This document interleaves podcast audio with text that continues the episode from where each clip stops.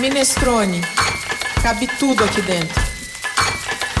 Nesse podcast Minestrone, a convidada Jane Glebia fala sobre a gastronomia orquestrada na comunidade quilombola e ribeirinha de Mangabeira, no Pará. Ela conversa com a gente sobre como a comida promove entrelaçamentos culturais nas vivências do Instituto Laurinda na Amazônia. Você vai se apaixonar por esse projeto. Então fica aí, ouça tudo até o finzinho.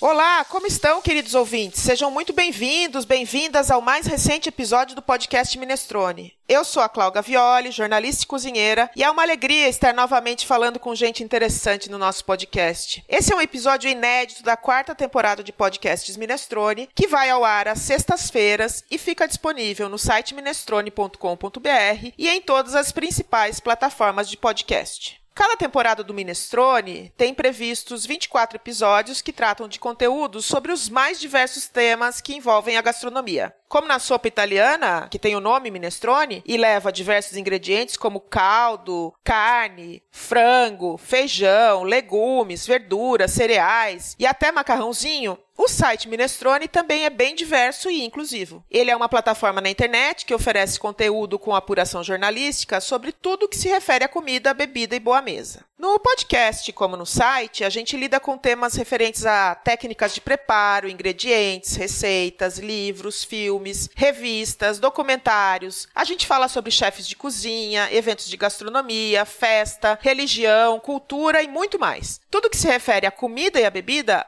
cabe aqui no Minestrone. Nessa quarta temporada, quem divide a bancada do Minestrone comigo é a Graziela Silva, uma jornalista especializada em gastronomia, história e cultura. Grazi, querida, bem-vinda. Como vai? É uma honra ter você aqui comigo no podcast Minestrone. A honra é minha, Cláudia. Muito obrigada pelo convite. Estou super empolgada. Obrigada pela apresentação. Queria só acrescentar uma coisa, já que a gente está falando de comida, a gente fala de identidade. E eu acho importante para falar da minha identidade alimentar que eu sou uma mineira morando em São Paulo. No mais, vamos conversar aí, vai ser ótimo trocar ideias aí sobre a comida e nos seus mais diversos aspectos. Afinal, gente, comida é cultura, comida é política, comida é engajamento, comida é entretenimento. E no Minestrone tem tudo isso, né? Vocês estão ouvindo, né, ouvintes? A Graziela é envolvida nesse mundo mesmo. Obrigada, Grazi. É uma alegria poder compartilhar a bancada com você para a gente conversar com a nossa convidada, a Jane Glebia, que é presidente do Instituto Laurinda, lá em Mangabeira, no Pará, à beira do Rio Tocantins. Seja super bem-vinda, Jane. Como você tá? Você tá bem? É uma honra ter você aqui com a gente. Oi, Clau. É sempre um prazer falar com você. E estar aqui no Minestrone, nossa, me sinto honrada. Ainda mais com a Grazi aqui também, uma mineira retada. É um prazer enorme, gente. Muito obrigada. É o mulherio tomando posse dos espaços. é isso aí. Eba. Obrigada por ter aceitado vir para essa roda de conversa com a gente, comigo, com a Grazi e com os ouvintes do Minestrone, Jane. Eu já contei para a Grazi muita coisa da vivência que nós fizemos lá em Mangabeira, no Instituto, no último mês de julho. Sim, a Cláudia me deixou com maior vontade de ir para lá, viu, Jane, para ver de perto o trabalho dessas mulheres do Instituto e da comunidade como um todo. Nossa, então vamos embarcar aí nessa imersão, né? Fazer essa viagem e eu tenho certeza que você vai se encantar, como todos que ali têm a oportunidade de vivenciar, de experienciar um pouquinho da nossa cultura. Tá mega convidado. Opa! Você sabe, Jane, que nos últimos dias, desde que eu voltei da viagem lá para a Amazônia, tive a primeira parte da viagem com vocês lá, né, no instituto, e depois fui para Manaus e também para um o meio da selva, né? Eu fiquei tão empolgada que eu não quero mais fazer nenhum outro tipo de viagem. Então, conto para todo mundo que eu fui e aí as pessoas ficam, não, eu quero ir nesse lugar também, quero ir nesse lugar. Então, tá aí, por isso que a gente tá Olha, tá gravando podcast, né? Quem sabe a gente não faz uma viagem, por exemplo, eu também, eu sempre gosto, minhas viagens são todas assim. Eu já passei uma semana com as quebradeiras de Coco Babaçu, lá no Maranhão, que foi uma experiência incrível. E eu quero ver se no final do ano eu vou para Bahia, lá para os terreiros com a Solange, vocês devem conhecer. Sim. Uma grande cozinheira, fazer acarajé, apanhar dendê. Eu acho que é essas riquezas, né, que a gente traz nas malas. Já está previsto isso, Jane? Então, depois das minhas férias da universidade, acho que eu quero agendar uma semaninha já tem uns lugares lá, né, em Laje, eu vou para Laje, vou para Piritiba, são comunidades bem afastadas mesmo. É só você pegando um carro e indo assim, vou embora. Como eu fiz no Maranhão. No Maranhão eu fiz isso, gente, foi meio uma loucura, né? Fui com uma colega até Imperatriz, de lá nós alugamos um carro e fomos para três comunidades. E assim, eram comunidades que a gente não tinha acesso à internet, onde nós estávamos, localização zero, mas aprendi demais. Fomos para os babaçuais, apanhamos, né, colhemos os cocos, extraímos o óleo. Então, nossa, eu tenho um, no coração guardado. Essa semana mesmo eu fiz um cookie com a farinha do babaçu. Nossa, então, que demais. Demais. É, Os ouvintes vão adorar suas histórias aqui, Jane. Vão todo mundo querer aí já conhecer a Jane, porque se a Jane tá viajando, pode ter certeza que tem coisa boa acontecendo. Quem ouve o podcast Minestrone sabe que a gente traz uns dados para contextualizar os ouvintes sobre o tema de cada episódio. Sobre como a gastronomia faz parte de Mangabeira, vai ser na conversa com a Jane que a gente vai aprender. Agora, a gente levantou umas informações sobre sobre o bioma amazônico, que a Grazi vai apresentar para a gente agora.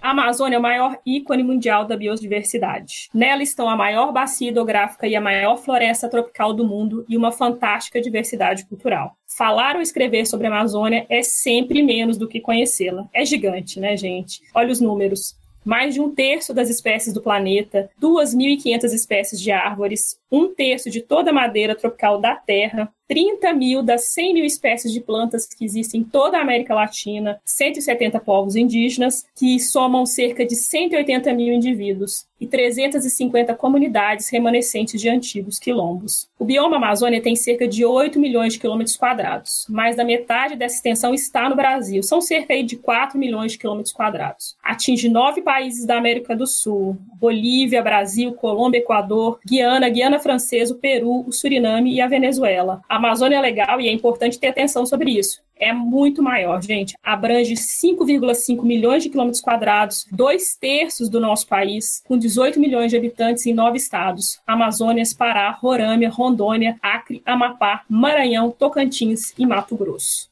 É muita coisa, né? É muita coisa mesmo, né?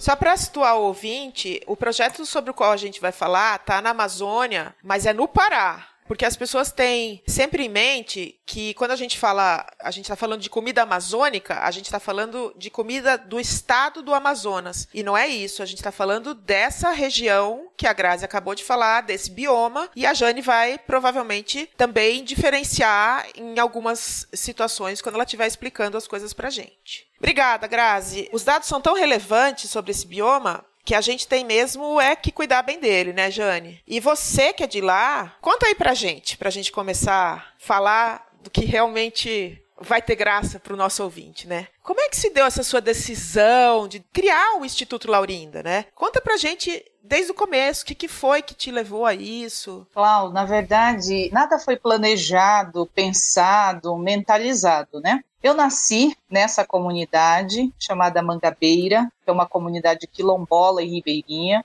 Como você bem colocou e deve ter memórias assim já agora afetivas, às margens do rio Tocantins. Então a gente anda a comunidade, vai vendo toda a extensão deste rio incrível. E eu nasci, vivi lá até meus 13 anos, portanto eu sou quilombola e ribeirinha por ancestralidade e pertencimento. Vim para São Paulo, aqui constituí vida profissional, familiar, mas eu nunca deixei de voltar. Eu entendo que voltar né, ao nosso local de origem, de nascimento, é reconhecer também as nossas raízes, é saber quem somos. Portanto, todas as minhas férias eu sempre ia para Mangabeira, desde que eu cheguei aqui em São Paulo. E com maior frequência depois que eu me formei em nutrição, em gastronomia, porque o meu olhar era outro. E o Instituto Laurinda, ele surgiu, eu me vi na necessidade de instituir ele como uma organização propriamente. Mas tudo aconteceu muito naturalmente. Então, como eu ia sempre nas minhas férias para lá, os meus colegas perguntavam: "Ai, onde você vai passar suas férias de julho e janeiro?" Eu falava: "Ah, vou para Mangabeira." Onde fica Mangabeira? E aí eu falava, no meio da Amazônia legal, no meio da Amazônia paraense, contava todas essas experiências que você deve ter já encantado os olhos da Grazi, né? Por isso que ela já está querendo ir para lá, né, Grazi? Isso aí. E aí, quando eu percebi, eu falei, nossa, eu estava com quatro colegas. Eu falei, eu já estou em uma vivência ribeirinha. E aí nós íamos fazer tudo o que nós hoje fazemos com o projeto do turismo de base comunitária do Instituto. Nós íamos para Casa de Farinha, para Ilha de Cacau, tudo o que a gente tem hoje dentro do roteiro já acontecia. Então eu não pensei em criar um instituto.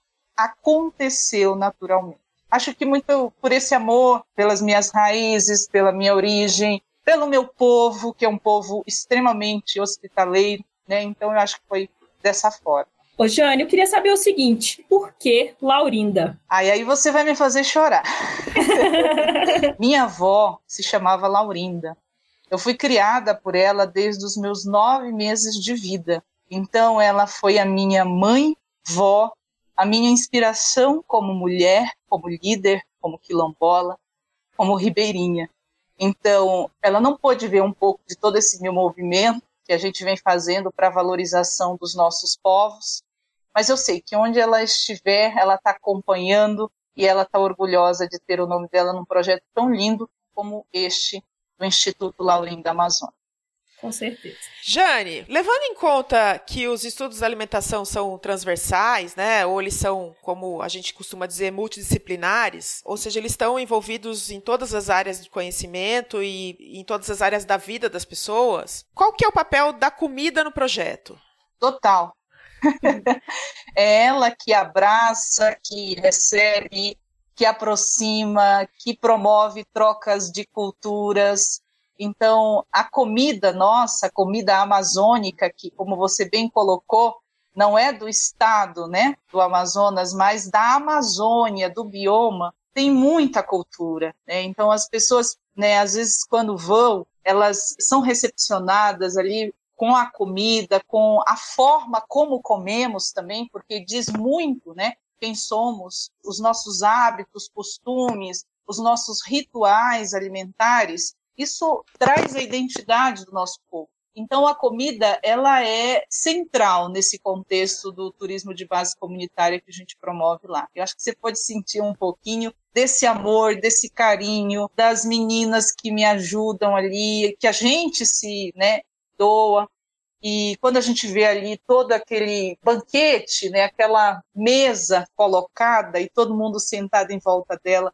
é a maior gratidão que temos. Então é fundamental, é indispensável. Ô Jane, me conta um pouco, você falou de rituais alimentares. O que que a gente vê nessa comunidade? O que que tem lá que já são rituais, né, dessa comunidade? Eu acho que a cultura do que a gente acabou perdendo, né, principalmente nos centros urbanos, o sentar à mesa, né? O compartilhar as refeições. Eu tento, de alguma forma, resgatar isso lá. A Clau pode ver, a gente tem uma mesa gigantesca né? E aí tem os bancos, todo mundo senta assim um do lado do outro, apertados, é verdade, mas ali a gente conversa sobre a comida. E eu me lembro disso com a minha avó, né? Uma mesa pequena, todo mundo apertadinho, porque minha avó tinha cinco filhos, criava mais dois netos, né? Eu e mais um outro neto. E era todo mundo apertado nessa mesa, em volta dessa mesa, falando sobre a comida, o peixe que foi pescado, sobre a farinha que foi feita no dia da farinhada.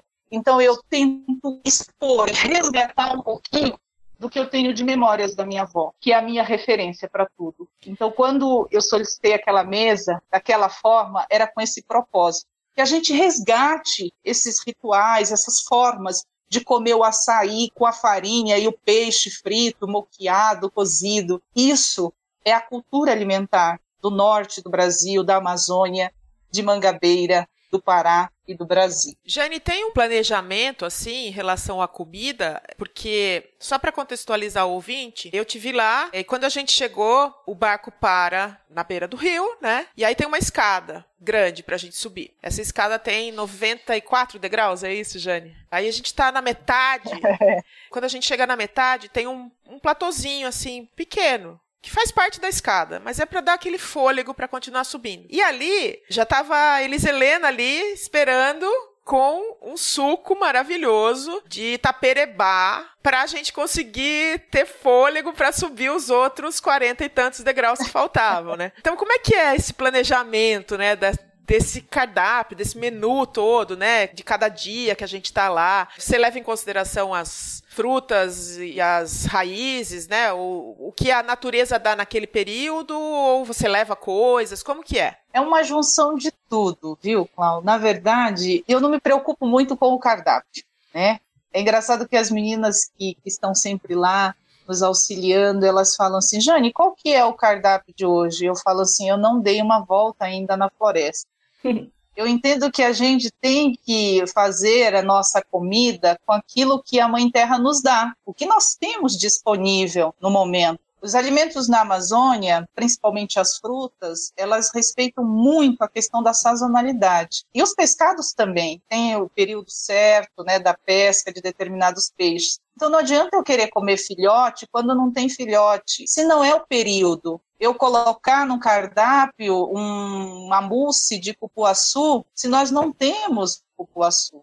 É, então, é, o cardápio é muito natural, é muito o que nós temos disponível ali no local. É claro que há um planejamento no sentido dos dias, né? E eu procuro sempre fazer com que os pratos típicos, né, pato no tucupi, né, a maniçoba, tacacá, estejam né, inseridos em todo esse contexto, mas a gente não pode perder a naturalidade das coisas. Então, é muito do que temos no momento para que a gente possa né, compartilhar com todos que vão ali vivenciar a cultura nossa lá da Amazônia. Fantástico, Jane. E me conta um pouco. Você falou aí, né? Você faz aí uh, esses pratos que a gente conhece, né? Que são mais, não digo típicos, mas que são mais conhecidos, né? Da culinária amazônica. Tem alguma coisa que só se come lá em Mangabeira? É alguma coisa assim que só se come lá? Ou é naquela região onde está a Mangabeira? É bem comum se comer? É, eu acho que eu vou responder dizendo para você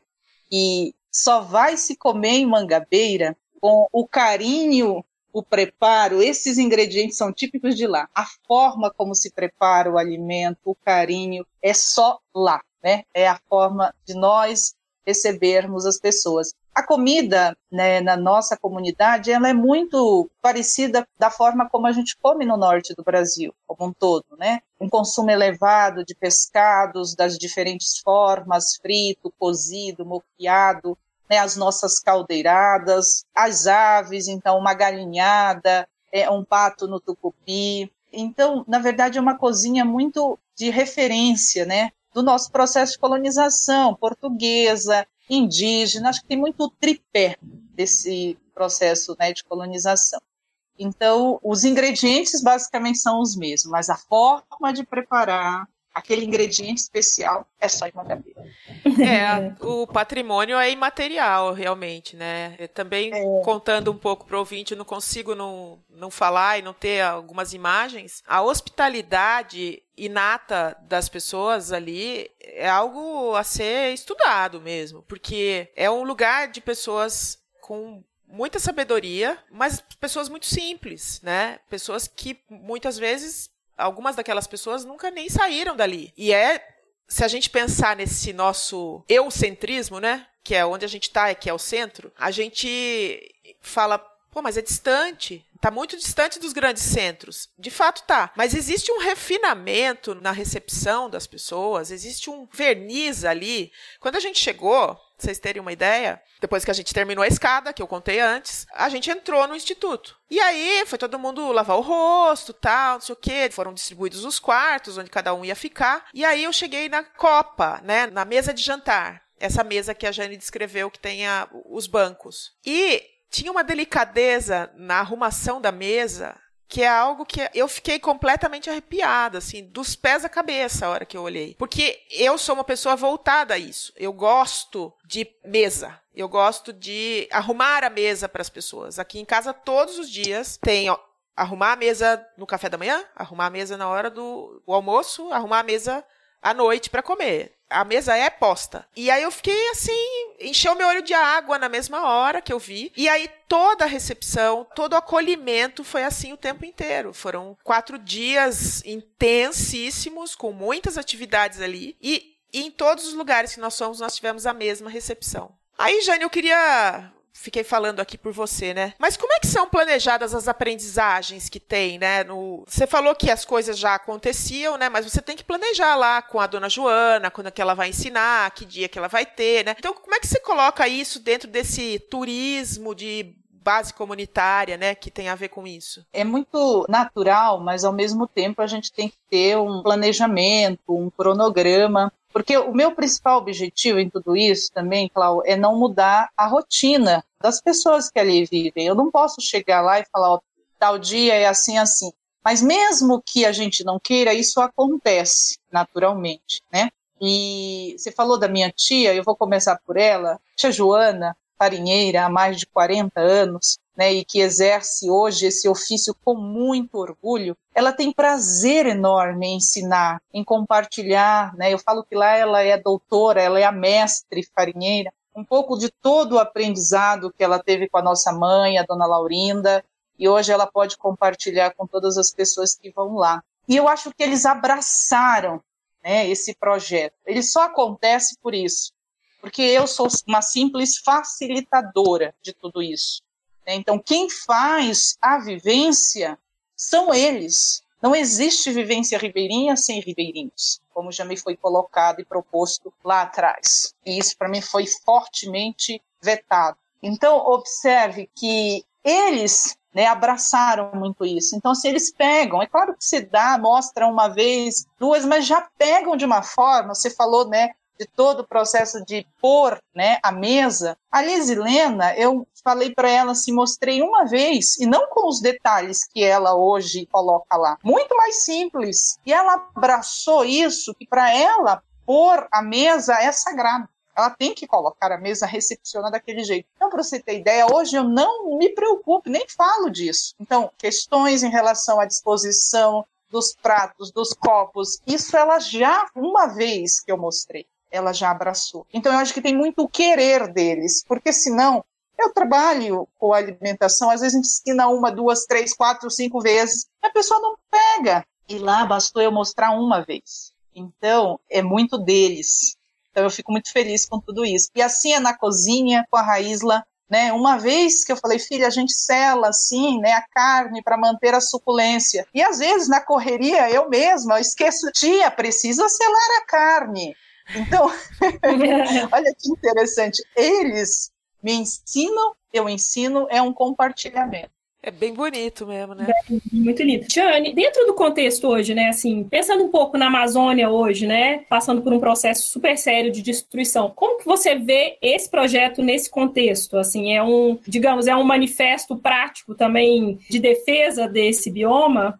Sim, sem dúvida, Grazi. É uma forma de mostrar a riqueza que nós temos lá, de registrar, de propagar e salvaguardar também. Né? Então, muitos dos saberes, fazeres, como a Cláudia bem colocou, são povos muito, né? Eu falo povos, mas são meus conterrâneos que têm uma sabedoria ímpar e que nós não podemos perder. A gente fala muito de manter a floresta em pé, né? Mas a gente só vai manter ela se nós valorizarmos quem sabe cuidar dela. E não Sim. sou eu, que já vim embora de lá com 13 anos e moro aqui em São Paulo, não é a Clau, não é você que estamos aqui nos grandes centros urbanos, que nem sequer sabemos pescar, que não sabemos plantar um roçado. Quem vai cuidar da floresta é quem está lá e quem detém os conhecimentos, os saberes passados de geração para geração. Então, são esses povos. Então, o Instituto ele vem com essa voz de gritar: olha, estamos aqui, cuidamos da nossa floresta, mostrar as riquezas que nós temos lá com as farinhas diversas, que muitos completamente desconhecem. Né? Eu estou num movimento forte de mostrar farinha de curueira, farinha de carimã, que alimentava as crianças quando saiu do aleitamento materno, e entravam na introdução alimentar, eu fui alimentada com mingau de carimã. Hoje, com a chegada dos produtos ultraprocessados lá, essas riquezas foram se perdendo. Então a gente está aqui nesse movimento de mostrar que a Amazônia é linda, de todas essas questões que foram aqui discorridas, extensão, né, a flora, a fauna, mas principalmente quem faz a riqueza de um bioma, de um local, são os povos é a população que ali vive. Jane, e o processo da pesquisa que você está sempre executando? Eu estou falando de pesquisa, por exemplo, da mandiocaba. Tem uma sistematização ou também vem de um jeito instintivo e a coisa vai acontecendo? Também conta para o ouvinte o que, que é a mandiocaba, né? Eu gosto dessa situação natural, Clau. Então, quando eu vou para lá, em janeiro, o que, que eu faço? Eu vou com o intuito de observar, de ver, né, de conhecer, de encontrar. Não há um planejamento, as coisas fluem muito naturalmente. Então, a mandiocaba é uma espécie de mandioca doce. Nós temos, segundo o Banco Ativo de Germoplasma da Embrapa Amazônia Oriental, com quem hoje eu estou trabalhando, nós temos 30 espécies de mandiocas doces na Amazônia. E em Mangabeira nós temos uma dessas, que chama-se mandiocaba, que ao invés de concentrar amido, que é o que acontece naturalmente com os tubérculos, essa raiz ela concentrou açúcares livres. Então ela tem 86% mais ou menos de água e o restante é açúcar. E aí eu fui preparar um preparo lá típico da nossa comunidade e da Amazônia como um todo, que chama-se manicuera, que é um mingau, né? A gente cozinha um pouco o suco dessa mandioca e aí ela concentra um pouquinho os açúcares, fica doce sem que a gente coloque nada de açúcar e aí adicionamos no finalzinho do preparo o arroz, esse mingau está pronto. Só que eu fui tomar banho e esqueci o suco da mandiocaba no fogo. Quando eu voltei, eu falei: Meu Deus, estraguei a mandiocaba. Tinha virado um melado e estava extremamente doce. Eu provei, né, sensorialmente, uma coisa incrível.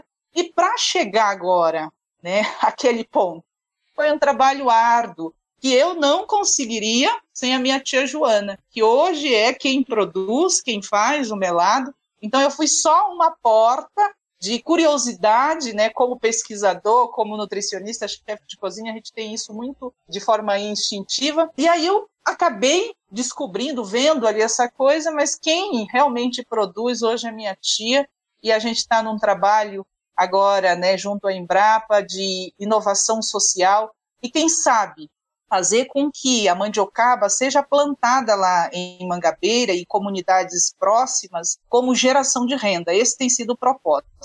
Né? Esse projeto de inovação social é nesse intuito, porque hoje ninguém mais quer plantar mandiocaba. Caiu em desuso o plantio dessa espécie. Só que agora, né, com a questão do melado, está vindo aí o interesse. Eu estou muito feliz de ter aí a Embrapa e todo esse trabalho para acontecer na nossa comunidade. Muito legal, gostei dessa história. No mundo da gastronomia tá cheio de coisas que acontecem sem querer e acabam em grandes descobertas. Adorei a, é verdade, a mandiocaba. É Jane, eu queria falar com você sobre uma questão bem delicada. A vivência, para quem faz, do jeito que eu fiz, ela dá a sensação de que a gente chegou no paraíso, porque tem sol, tem água abundante, água limpa, rio limpo, peixe, tem gente adorável, né? Tem frutos, tem calor, ou seja, eh, deve ter sido mais ou menos o que aconteceu quando os colonizadores chegaram na beira aqui do continente americano e viram que isso aqui realmente era um paraíso. Você não, não teme, de alguma maneira, que essa relação que você vem construindo de levar pessoas faça com que alguns olhos meio grandes, assim, resolvam fazer uma exploração ali com um turismo predador?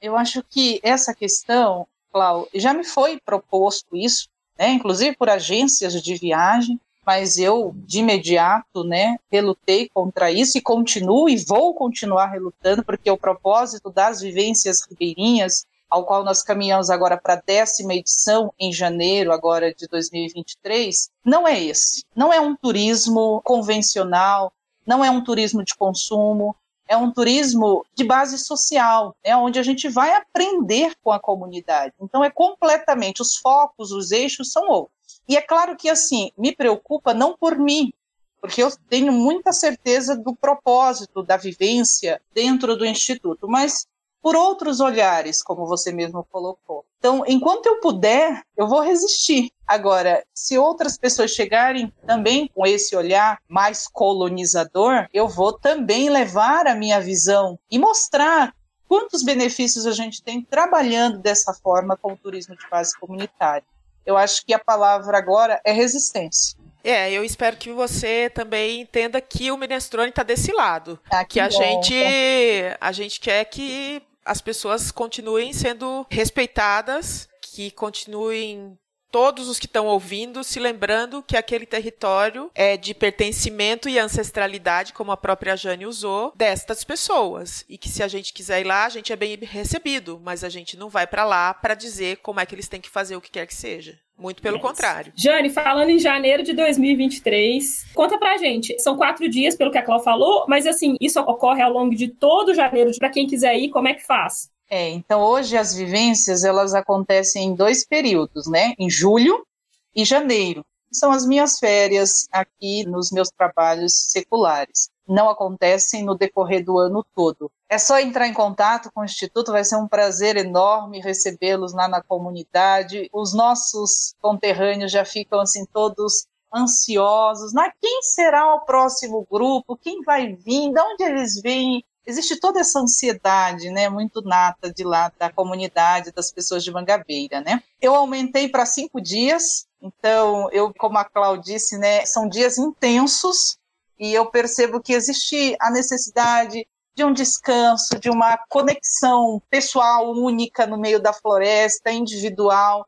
Então, para a vivência de janeiro de 2023, serão cinco dias em Mangabeira e dois dias em Belém para conhecer os pontos turísticos da nossa capital. Aproveitando, vou lembrar para o ouvinte que a gente tem outros podcasts falando de mandioca. A Jane falou aqui várias vezes da Casa de Farinha, e a gente tem um outro podcast que fala sobre a importância da farinha para o Brasil, é um podcast da primeira temporada. E a gente também tem várias matérias no Minestrone falando sobre a região de Belém, que é considerada um berço da comida brasileira como um todo. E para a gente é uma imensa alegria poder tratar desses assuntos com quem tem propriedade. Né? Essa, sem dúvida, foi uma das melhores viagens que eu já fiz, porque eu aprendi o que eu gosto de fato de aprender.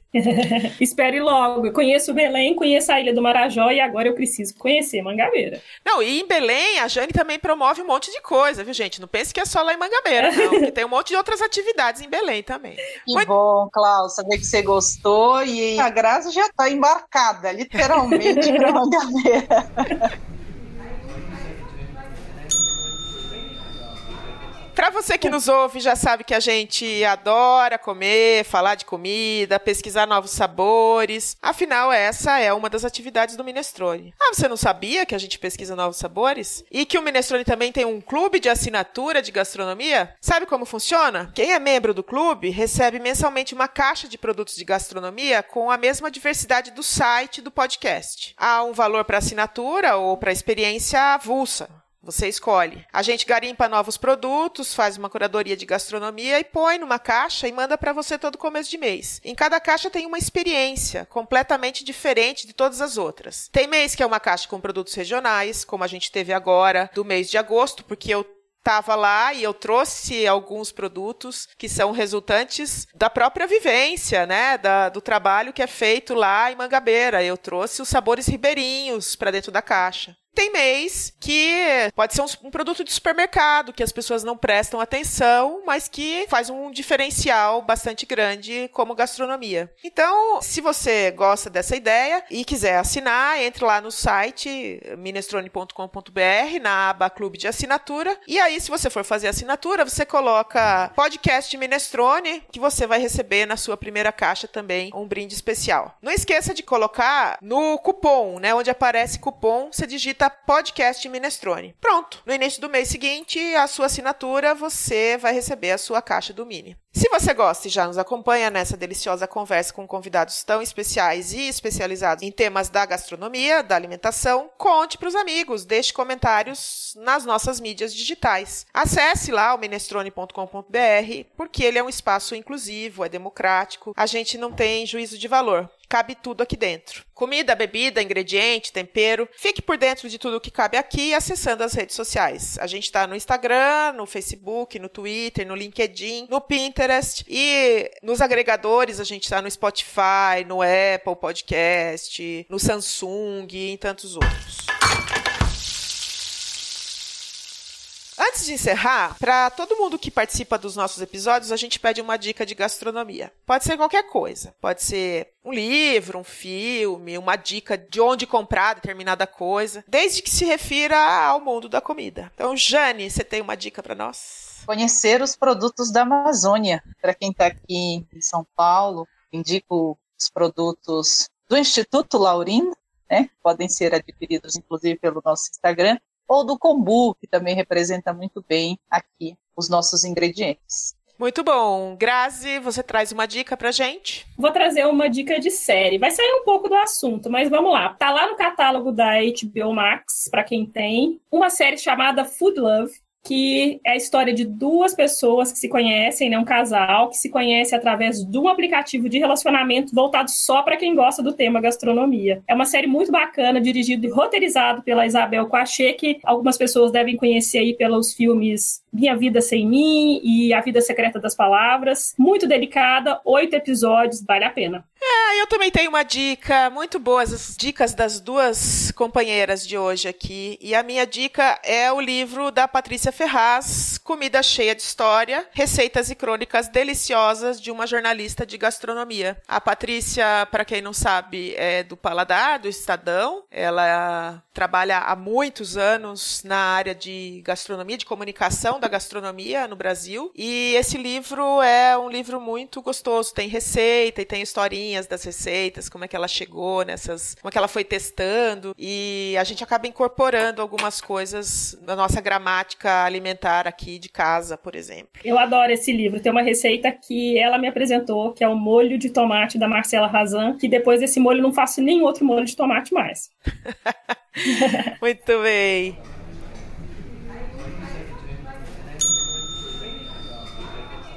E agora aqui tá chegando a hora da despedida, a conversa foi muito boa, dava para ficar conversando aqui muito tempo sobre muitas coisas, mas para os nossos convidados poderem se despedir, para a Jane poder se despedir, a gente criou o que a gente brinca que é a hora do jabá. Esse é o momento que os convidados deixam os contatos, as redes sociais, a divulgação do trabalho. Esse episódio foi uma divulgação do trabalho da Jane, mas como é que as pessoas chegam no instituto, quais são as arrobas, enfim. Por favor, querida. Cláudia, eu quero agradecer muitíssimo o espaço, né, da gente ter aqui essa janela de oportunidade para falar um pouquinho desse movimento, do trabalho do Instituto Laurinda.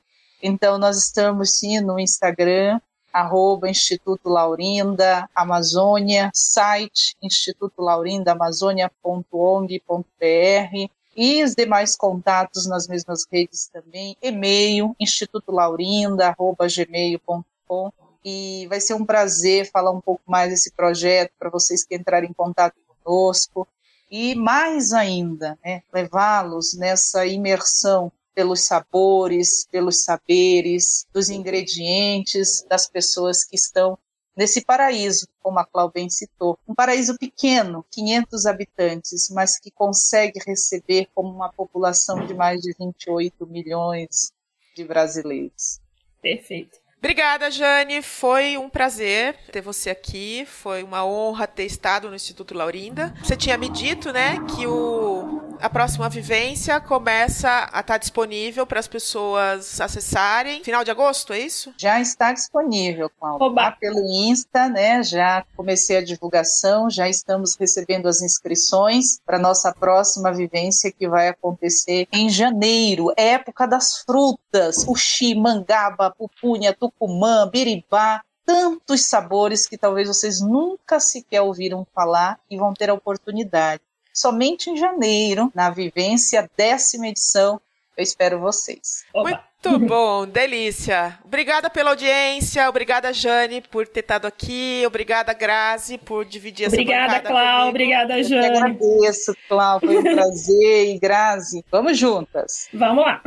Muito bem, em tempo para você ouvinte, também o nosso agradecimento, foi uma delícia poder gravar isso tudo para contar para as pessoas. Mas então, se você gosta, compartilha com os amigos, né? Acesse o clube de assinatura também lá, faz esse clube ser divulgado, é importante pra gente. Fale para os amigos que não conhecem o Minestrone e que não costumam ouvir podcasts que a mídia existe. Tem gente que não sabe né? O que, que é podcast. Às vezes a gente fala, mas o que, que é? Por mais que a gente saiba que está aumentando muito o número de ouvintes de podcast, mas tem gente que não sabe. Então conta para os amigos. Muito obrigada a todos pela audiência. No Minestrone cabe tudo. Até a próxima. Um beijão para vocês, gente. Tchau. Tchau.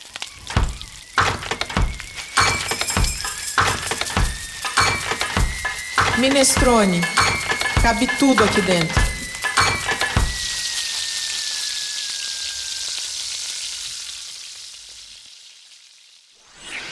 Esse podcast foi editado por Domênica Mendes.